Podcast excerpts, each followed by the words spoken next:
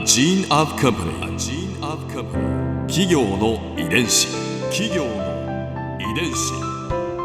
全国に546万社以上あるとされる日本の企業その企業の数だけ理念があり使命があり人間ドラマがありますこの番組ではさまざまな企業のトップや社員の方にお話を伺いながら成長する企業の DNA を解明していきます企業の遺伝子。ナビゲーターは私千葉なクララとクオン株式会社代表の武田隆さんです。武田隆です。よろしくお願いします。本日は株式会社 PC デポコーポレーション代表取締役社長執行役員の野島隆久さんをお迎えしております。どうぞよろしくお願いいたします。本日よろしくお願いいたします。今回は PC デポの企業理念について伺います企業の遺伝子。PC デポには創業時から続く、まあ、幅広い商品を取り備えた店舗とは違うコンセプトのあスマートライフ店というのがあるそうですね。はい。どういったあの、店これはで舗なんですしょうか？ね、2013年に1号店をオープンしてるんですが、はいいわゆるあの、商品を、まあ大胆に減らしてしまって、うん。それでお客さんが座る場所を増やして、ほまあ、いわゆるサービスを中心にする店舗を2013年に作りました。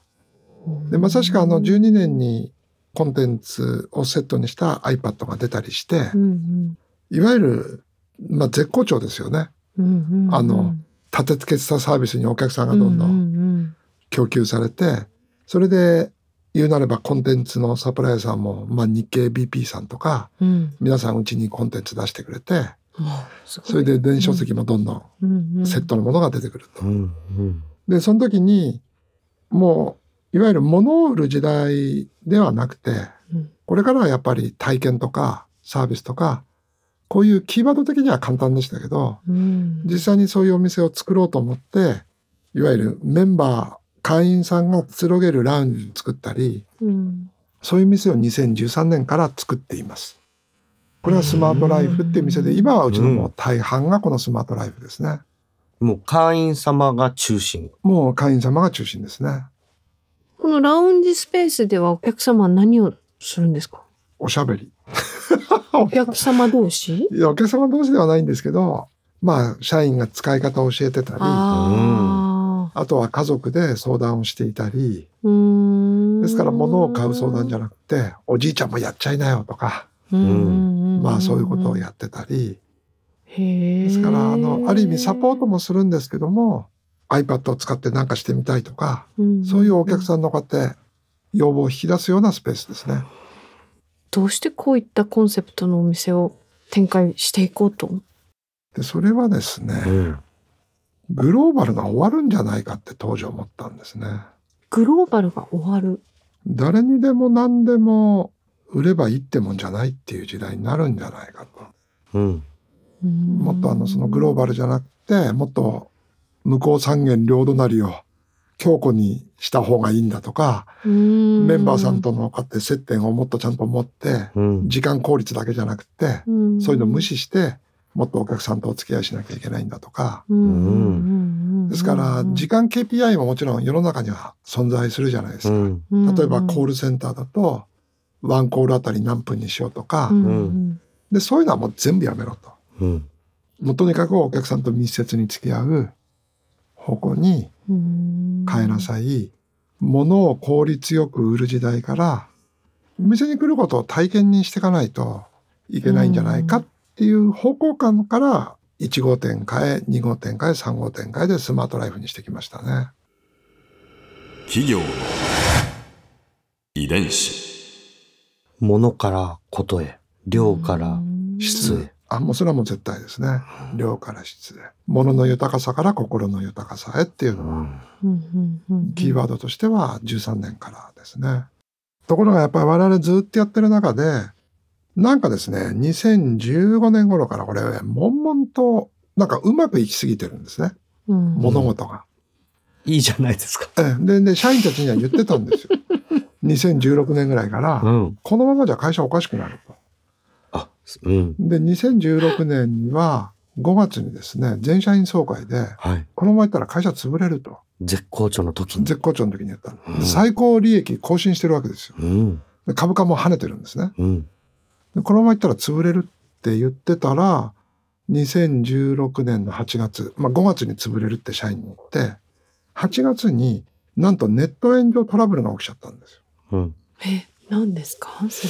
お客さんとの齟齬によって、PC デポが不当なことをやってるっていうふうに、うん。サブスクリプションサービスとかがネットで炎上しちゃったんですね。うんただ当時は我々こうやって炎上っていうことに対して企業として、まあ企業保護の観点、お客さん保護の観点からもちゃんと説明しなきゃいけなかったんですけど、残念ながらそういう機会を逸失しまして、うんう。ん。それで会社としてはお客さんを守る意味でも、うん企業をちゃんと守る意味でも、まあ言うなれば不足があったわけですよね、企業として。うん。で、そこら辺をバンと起きることを契機に、チェーンストア体制のいわゆる見直しみたいなものが、うんそれをきっかけに始めさせてもらえて、うんですから、まあそこから、たまたま2017年に学習指導要領が変わったんですね。うんで、いつもと同じぐらいの改定かなと思ってたら、これはもうダメだと。もう会社変えなきゃと思って、うん。その学習指導要領がなんで会社変えるきっかけになったかっていうと、うん。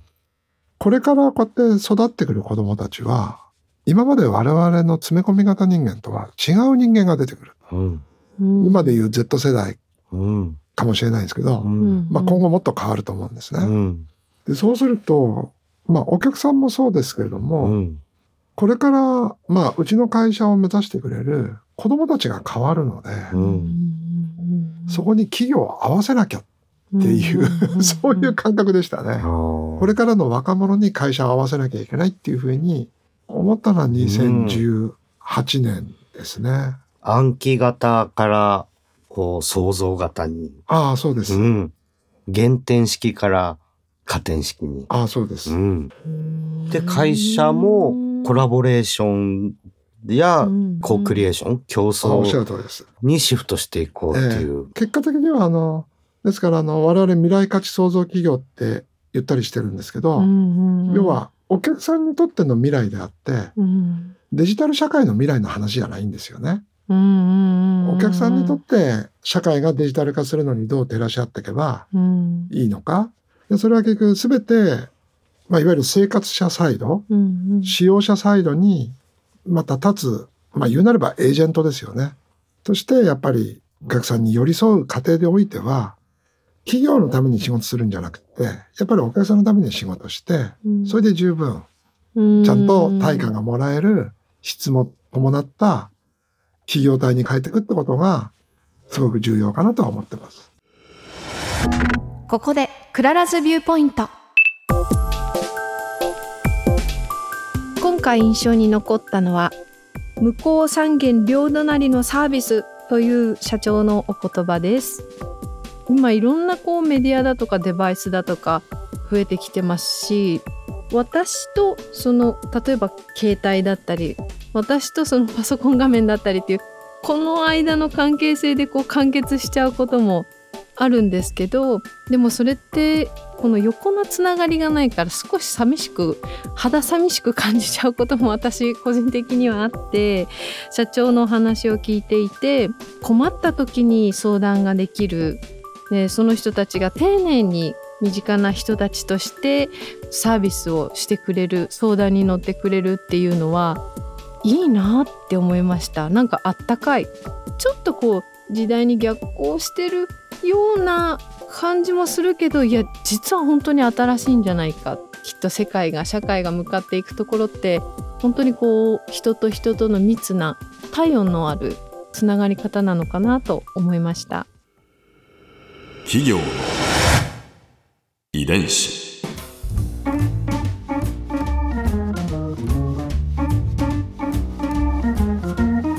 この番組はポッドキャストのほかスマートフォンタブレット向けアプリオーディでも聞くことができます。お使いのアプリストアからダウンロードして企業の遺伝子のページにアクセスしてみてくださいね。それでは来週もまたお会いしましょう。企業の遺伝子。ナビゲーターは私千葉なクララとクオン株式会社代表の武田隆でした。